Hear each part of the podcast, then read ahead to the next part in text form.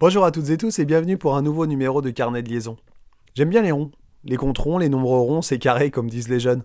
Et comme j'aime bien les nombres ronds, j'ai souvent envie de faire quelque chose de plus sympa, plus positif, plus festif. Dans cet épisode, numéro 60, j'ai donc eu envie de reprendre une idée, une question souvent posée par Christophe Salomé dans son excellent podcast Prof, etc. Donner sa définition du succès. Au moment de l'interview, spontanément, j'ai su répondre quelque chose, mais même après réflexion, j'ai du mal à aller plus loin. Je vais donc y répondre différemment, en effectuant un petit bilan de cette année seule, car je pense pouvoir dire que cette année, j'ai eu du succès. J'ai eu du succès si je comptabilise le nombre de merci reçus. J'ai eu du succès si je pense à l'emploi du temps bien chargé toute la semaine, toute l'année, et aux très peu nombreux jours de repos pris. J'ai eu du succès si j'analyse tous les retours positifs des familles, le bouche à oreille qui s'est installé rapidement, et l'agenda qui se remplit déjà pour l'année prochaine. Enfin, je peux dire que j'ai eu du succès si je pense aux nombreuses familles à qui j'ai dû malheureusement dire que je n'avais plus de dispo. Je suis donc partagé.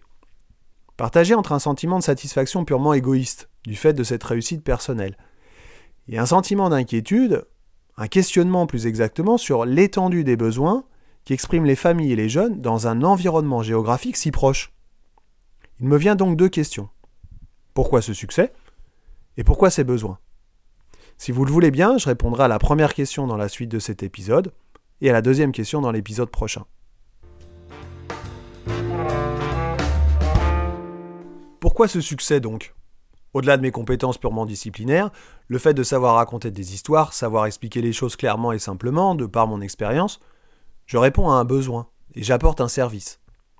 J'ai retrouvé très récemment un compagnon d'entraînement du triathlon qui a quitté son poste d'informaticien pour devenir réparateur de vélo à domicile.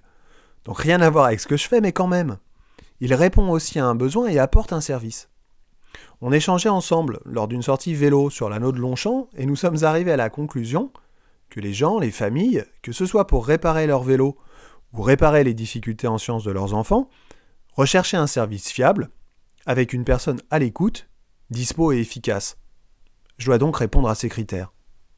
Et si j'en reviens uniquement sur mon accompagnement à domicile, les familles ont besoin de pouvoir compter sur quelqu'un, quelqu'un qui tient parole, ont besoin de pouvoir se reposer un peu sur une personne extérieure au foyer qui va les écouter, écouter leurs enfants, apporter un autre regard, une expertise, une aide, un accompagnement, mais aussi une bienveillance et tout ça sans peur du jugement. Avec la crise que nous rencontrons actuellement, tous ces besoins se voient encore renforcés. Les parents ont donc besoin d'être rassurés, mais ont aussi besoin de pouvoir déléguer. Déléguer auprès d'une personne compétente un travail qui constitue pour eux une surcharge cognitive et temporelle importante et qui peut en plus susciter de potentielles tensions au sein des familles. Alors du point de vue des jeunes, bah, je n'appartiens à aucune case connue et identifiable facilement. Je ne suis pas leur père, je ne suis pas leur prof, je ne suis pas leur pote, je suis quelqu'un d'autre.